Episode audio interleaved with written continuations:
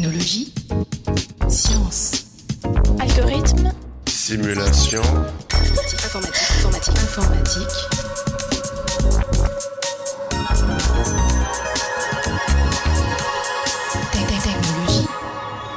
Chers auditeurs et auditrices, bienvenue dans ce 81e épisode du podcast Interstice.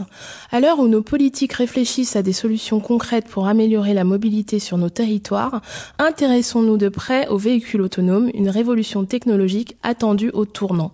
Pour en discuter, nous recevons Raoul de Charette, chercheur spécialisé dans la vision par ordinateur au sein de l'équipe RITS du centre INRIA de Paris. Raoul de Charette, bonjour. Bonjour. Une question nous trotte dans la tête. Quand verrons-nous les véhicules autonomes circuler sur nos routes? Alors, c'est évidemment la question que tout le monde se pose c'est évidemment une question piège. Le véhicule autonome tel qu'on l'entend, celui qui va vous prendre en bas de chez vous et qui va vous amener chez votre grand-mère de manière complètement euh, autonome, celui où vous n'aurez plus besoin même d'avoir un volant ou des pédales pour conduire, ce véhicule-là, il mettra euh, probablement euh, une 25 ans ou 20 ans à arriver euh, dans nos rues. En revanche, le service de véhicules autonomes va arriver progressivement, c'est-à-dire qu'il va y avoir des véhicules autonomes de transport commun, il va y avoir des véhicules autonomes qui vont être capables, comme la ligne 14 à Paris par exemple, ou comme les, services de navettes dans les aéroports, de vous amener dans des conditions qu'on va appeler des conditions ségrégées, sur des voies ségrégées, c'est-à-dire qui sont réservées à eux, qui vont pouvoir vous amener euh, de station en station. Progressivement, le service va évoluer et puis on va avoir une autonomie de plus en plus grande. Aujourd'hui, on voit déjà des véhicules qui conduisent de manière autonome dans le grand public, mais dans des conditions extrêmement contrôlées. Cependant, il est important de casser un peu le fantasme que l'on peut voir dans, dans les médias du véhicule autonome qui serait capable de rouler dans des rues de Paris euh, encombrées avec euh, des piétons qui traversent, des voitures qui circulent. Ce véhicule-là, il mettra euh, de nombreuses années avant d'arriver. Dans l'équipe de recherche RITS, vous développez des outils mathématiques et utilisez les techniques de la robotique pour la conception de systèmes de mobilité autonomes et intelligents. Quels sont selon vous les objectifs de ces recherches? Alors les objectifs, ils sont euh, multiples. Au sens du transport autonome, il y a des objectifs euh, technologiques. Nous, on travaille principalement sur euh, quatre axes de recherche à l'intérieur de- de- des transports autonomes. La première chose, c'est que les véhicules autonomes doivent percevoir l'environnement. Donc, euh, tout comme un humain qui doit, avant de pouvoir marcher et d'avancer, doit regarder son environnement et euh, localiser euh, les obstacles, le véhicule autonome il doit percevoir. C'est-à-dire, c'est ce qu'on va appeler la vision par ordinateur, et c'est mon axe de recherche avec les, les- les différentes personnes avec qui je travaille. Et euh, entre autres axes de recherche qui sont développés à RITS, il y a aussi la partie planning control, c'est-à-dire le fait que le robot va pouvoir planifier sa trajectoire dans son environnement et va pouvoir actionner ses moteurs. Et puis, il y a d'autres axes de recherche auxquels les gens dans le grand public ont, moins tendance à penser. Le premier euh, qui me vient en tête, que l'on a aussi euh, ouvert dans l'équipe, c'est euh, l'axe de prise de décision, qui est souvent mieux présenté en parlant de decision making en anglais. Cet axe de prise de décision, c'est une fois que l'on a perçu tout l'environnement, une fois que l'on sait où sont tous les obstacles, une fois que l'on sait quel est le déplacement de chacun des, utilisateurs de la, la voie urbaine, quelle est la décision du véhicule? C'est pas parce qu'on a détecté qu'il y a un piéton en face de nous qu'il faut forcément freiner. Il va falloir des fois, certaines fois, l'éviter, euh, tourner à gauche. Des fois, il va falloir accélérer pour passer avant le piéton dans des environnements denses euh, et ce qu'on va appeler des environnements dynamiques urbains, c'est-à-dire qui, qui évoluent euh, très rapidement. Euh, c'est des décisions qui sont très importantes. Et puis, il y a le dernier axe de travail de notre équipe qui est euh, ce qu'on appelle la modélisation du trafic. Et c'est modéliser le trafic à une plus large échelle, c'est-à-dire qu'on est à l'échelle d'une ville, à l'échelle d'un pays, on va modéliser quelles sont les infrastructures qui vont permettre d'améliorer la fluidité. Vous travaillez en particulier sur l'application des algorithmes de vision. Pouvez-vous nous en dire plus? Entre autres travaux, on travaille sur la compréhension de la scène en général, c'est-à-dire l'analyse d'une image. Donc, on va travailler avec des images ou avec d'autres types de capteurs que je pourrais décrire. On va travailler sur l'analyse de la scène. Donc, par exemple, la, détection d'objets, euh, la reconnaissance des objets.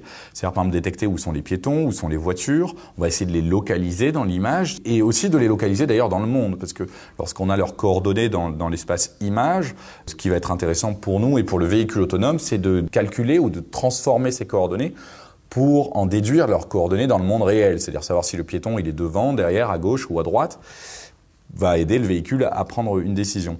Entre autres travaux aussi sur lesquels euh, on, travaille, on va travailler sur euh, l'analyse de la géométrie d'une scène. C'est-à-dire, on va, à partir d'une image, généralement, on va essayer de reconstruire la géométrie de la scène, c'est-à-dire la surface. Est-ce que euh, le sol il monte, est-ce qu'il descend, est-ce que le sol il est irrégulier ou irrégulier, est-ce que le trottoir il a 20 cm de hauteur ou plus? C'est des choses très importantes. On a aussi d'autres travaux sur lesquels on travaille avec des, outils d'apprentissage machine, de machine learning, et on fait notamment euh, de la conduite de bout en bout, c'est-à-dire on va travailler euh, sur euh, apprendre euh, à un algorithme à conduire de manière complètement autonome. C'est-à-dire que l'algorithme n'aura jamais vu comment il, il, doit conduire, mais au, cours, au fur et à mesure du temps, il va deviner ou il va apprendre, ce serait plutôt un terme plus approprié, il va apprendre à conduire et euh, il va deviner les règles de conduite par un certain nombre de, mécanismes que, que, que l'on met en place. Ça aussi, c'est des travaux assez particuliers. Et puis, euh, on travaille évidemment sur les conditions dégradées. Alors, qu'est-ce que des conditions dégradées?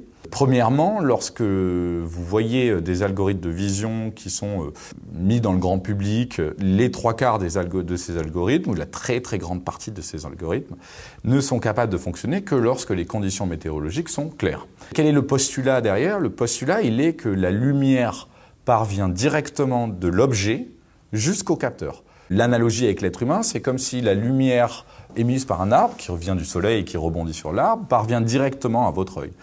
Alors, ce postulat, il est faux dans le cas où l'atmosphère n'est pas transparente. Et dans quel cas l'atmosphère n'est pas transparente? L'atmosphère n'est pas transparente lorsqu'il pleut, lorsqu'il neige, lorsqu'il y a du brouillard, lorsqu'il y a de la poussière, ou même lorsqu'il y a des objets, évidemment, l'atmosphère à ce moment-là n'est pas transparente. Et dans ce cas-là, il convient de modéliser euh, les distorsions de la lumière pour comprendre la scène. L'exemple le plus simple à donner, c'est lorsqu'il y a un, mur noir et qu'il se met à pleuvoir, ce mur noir, il n'apparaît plus noir à vos yeux, il apparaît noir avec des traînées blanches. Et pourtant, vous, en tant qu'être humain, vous êtes capable de savoir que le mur, il est quand même noir et que les traînées blanches sont en fait créées par euh, les particules en déplacement devant vos yeux. Cette distorsion-là, nous cherchons à la modéliser grâce à des approches basées sur des modèles physiques et à améliorer les algorithmes de vision qui, aujourd'hui, tous échouent dans les conditions dégradées météorologiques. Et du point de vue scientifique, quels sont les outils ou méthodes que vous utilisez dans vos travaux? Alors on a une palette d'outils scientifiques, analytiques que l'on utilise. Entre autres, on a des travaux de recherche qui sont basés sur des méthodes probabilistes, des méthodes statistiques ou des modèles physiques. Alors, pour les méthodes probabilistes, par exemple, il s'agit de calculer ou d'estimer la probabilité, euh, par exemple, d'une zone de l'image d'être une voiture, d'être un piéton. Et au cours du temps, on va modéliser ces probabilités et avoir une estimation de l'objet, de, la scène. On a aussi donc les méthodes statistiques. Alors souvent ce qu'on va décrire par méthode statistique, c'est ce qu'on appelle l'apprentissage machine. Il existe d'autres approches. C'est des techniques qui appartiennent à l'intelligence artificielle au sens large. Et là-dessus, il s'agit d'apprendre à partir d'un grand nombre d'exemples. Donc on va apprendre de manière statistique. Euh, on va donner un grand nombre d'exemples à un algorithme pour lui permettre d'en de, déduire la règle générale. Par exemple, on va apprendre à reconnaître un piéton en utilisant des bases de données qui ont euh, énormément de piétons. Alors quand on dit énormément, il est intéressant de savoir que aujourd'hui on utilise des bases de données qui ont plus de 100 000, des fois 1 million d'images pour pouvoir apprendre une tâche particulière. On est, vraiment sur des grands nombres d'itérations, bien plus que l'échelle humaine. Euh, on utilise aussi l'apprentissage statistique de manière un petit peu différente des fois, pour apprendre non pas à base d'exemples, mais à base de récompenses. Alors là, on parle d'apprentissage de, par renforcement, c'est toujours de l'apprentissage machine, et c'est par exemple le cas de la conduite de bout en bout. Dans ce cas-là, euh, l'algorithme n'a pas d'exemple de ce qu'il doit faire, mais obtient une récompense en fonction de euh, s'il fait quelque chose qui est positif ou négatif. Dans le cas de la conduite autonome, on va laisser l'algorithme décider tout seul s'il doit accélérer, freiner, tourner à droite, tourner à gauche, et euh, selon ce qu'il a fait, on va lui donner une récompense, sans lui dire qu'est-ce qu'il a fait de bien ou qu'est-ce qu'il a fait de mal. Ça, c'est de l'apprentissage par récompense. Et puis enfin, c'est ce que je disais euh, en préambule, on a toutes les méthodes basées sur des modèles physiques. Alors ça, c'est une approche aussi qui, me passionne particulièrement. Euh, c'est-à-dire que on peut aussi reconnaître des objets, reconstruire, modéliser une scène par des modèles physiques. C'est-à-dire comment, par exemple, la lumière interagit avec les objets, avec les matériaux. Si on regarde, si on filme un sol ou si on filme un tissu, l'interaction de la lumière avec la matière est complètement différente.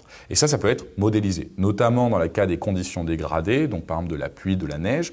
On travaille avec des modèles physiques, avec, même avec des modèles optiques. C'est-à-dire qu'on va modéliser la manière dont chaque rayon lumineux interagit avec euh, l'atmosphère et les particules dans, dans l'atmosphère pour en déduire l'apparence finale de la scène et comprendre un peu mieux ce qui se passe dans notre environnement. Pour finir, quelles sont les difficultés auxquelles vous êtes confrontés dans le cadre de vos recherches? Alors directement dans nos recherches, nous, comme on est un laboratoire de recherche et que l'on n'est pas en contact avec les utilisateurs directs de, nos technologies ou de nos recherches scientifiques, on n'a pas de, de problématique d'acceptation, par exemple, ou euh, juridique ou technologique immédiate. En revanche, le développement du véhicule autonome, lui, se heurte à un certain nombre de, freins euh, juridiques ou de freins d'acceptabilité. Euh, aujourd'hui, sur l'aspect euh, juridique, par exemple, la France a décidé d'autoriser les tests de véhicules autonomes sur nos routes. Alors, c'est quelque chose qui a fait pas mal de bruit médiatiquement, qui suit en fait la décision aux États-Unis en 2012 de faire de, prendre ça. On voit qu'on a un certain nombre de retards. On peut dire aussi que Singapour fait déjà depuis euh, plus de, je crois, 3 ou 4 ans euh, des tests de véhicules autonomes quotidiens, quotidiens dans les rues de Singapour. Euh, donc la France a un certain retard, mais bon, on, comble ça un petit peu, et d'un point de vue juridique, de toutes les manières, il est impensable d'avoir demain un véhicule autonome dans nos rues. Ça, c'est quelque chose qui est impossible. Et puis, il y a un autre aspect. Euh, qui est un aspect sociétal. Ce qui est très intéressant, c'est que le véhicule autonome, c'est un robot. C'est un robot. Il faut imaginer aussi que dans le futur, le véhicule autonome n'aura plus, besoin, dans un large futur, comme on l'a dit, n'aura plus besoin d'avoir de volant, de pédale ou quoi que ce soit, et il prendra les décisions directement. Et là, ça pose un problème d'acceptabilité.